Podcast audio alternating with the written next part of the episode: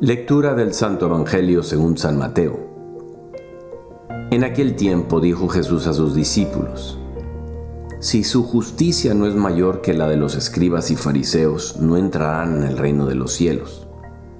Han oído que se dijo a los antiguos, No matarás, y el que mate será reo de juicio. Pero yo les digo, todo el que se deja llevar de la cólera contra su hermano será procesado y si uno llama a su hermano imbécil, tendrá que comparecer ante el Sanedrín. Y si lo llama necio, merece la condena de la gehenna del fuego. Por tanto, si cuando vas a presentar tu ofrenda sobre el altar te acuerdas ahí mismo de que tu hermano tiene quejas contra ti, deja ahí tu ofrenda ante el altar y vete primero a reconciliarte con tu hermano, y entonces vuelve a presentar tu ofrenda. Con el que te pone pleito, procura arreglarte enseguida, mientras vas de camino todavía. No sea que te entregue al juez y el juez al alguacil y te metan en la cárcel. En verdad te digo que no saldrás de ahí hasta que hayas pagado el último céntimo. Amigo y amiga, ¿cómo estás? Un gran saludo. Cuando yo digo ¿Tienes buenas virtudes humanas o tienes buena formación humana? ¿Qué te viene a la mente?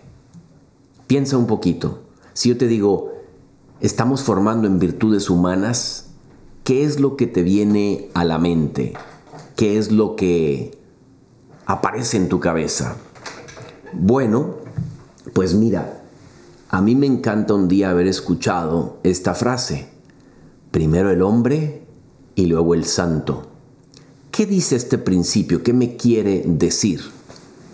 Pues había un sacerdote hace mucho tiempo que le decía a sus seminaristas, jovencitos recién entrados en el seminario, y les decía lo siguiente, les decía, hermanos, antes que seminaristas o sacerdotes, ¿qué tipo de hombres quieren ser? Y yo esto se lo, se lo hago a todos ustedes, me lo hago a mí. Y le digo a las, a las mujeres que escuchan esto, mujer, ¿qué, ¿qué tipo de mujer quieres ser? Antes que cristiano. ¿Qué tipo de ser humano? Piensa en algún ateo o atea con el que hayas tenido tu contacto, pero que son súper formales correctos como ellos solos. Yo estoy pensando en uno que fue mi jefe hace muchos años en el trabajo, antes de que fuera legionario, que yo trabajaba para una compañía de, maquiladora de productos electrónicos. Y este tipo todo el mundo lo quería. Era un hombre que tenía unos principios bien plantados, bien sembrados.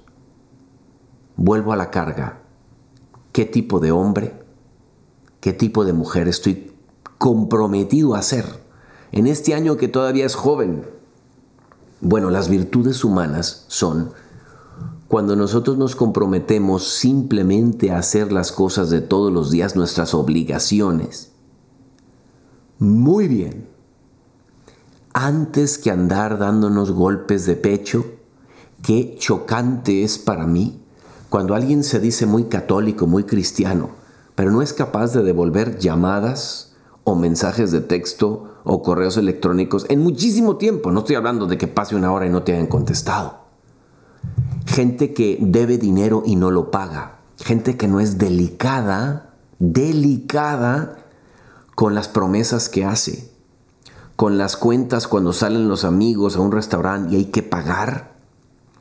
Que pone el dinero necesario y un poquito más sin andar pichicateando, como dicen algunos, o centaveando eh, el dinero la gente que es fina y a lo mejor va en su carro y con otro, otra pareja que va en otro carro a un estacionamiento y llega al estacionamiento y encuentra un lugar vacío y se lo cede a la otra persona, siempre buscando el bien de la otra persona. Todo eso son virtudes humanas cuando los hombres son galanes con las mujeres y les quitan el, el abrigo cuando llegaron al restaurante, cuando les abren la puerta cuando les tratan, cuando se ponen de pie, cuando ella se para a ir al baño y cuando regresa se vuelve a poner de pie y le pone la silla.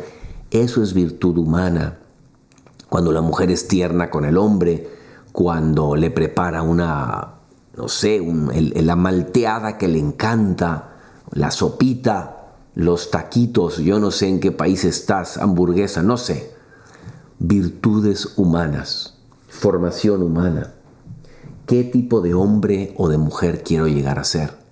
Porque si yo pongo esta virtud primero, entonces lo que la gracia que viene a reposar sobre esta virtud que le podemos llamar la naturaleza, tiene de dónde agarrarse.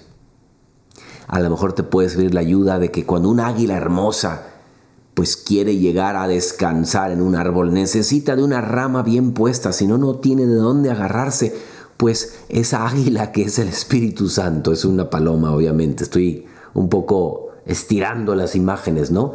Pero esa águila ese, espíritu, esa paloma que quiere aterrizar en nosotros, necesita que le pongamos una formación humana fuerte, una voluntad fuerte, un hombre, una mujer de palabra, que lo que digo es así. Yo me acuerdo que cuando yo vivía en Guadalajara, si alguien de Guadalajara escuchó esto, me chocaba que el tapatío dice, nos hablamos. Y luego, pues no se hablan. Nos hablamos es una manera de decir, hey, chao, hasta luego, ¿no? nos hablamos, oye, no, ah, vamos a hacer un plan el viernes, no significaba nada, porque si salía un mejor plan se iban con la otra persona o tú te ibas con otra persona. O el mañana, mañana yo te digo. O el no ser capaz de decir que, de decir que no cuando ya sé que es no. ¿Para qué me hago el guaje, caramba? ¿Para qué me hago el sueco? Hombres y mujeres de palabra. Lo que dicen, lo creen. Y luego le entran a las cosas.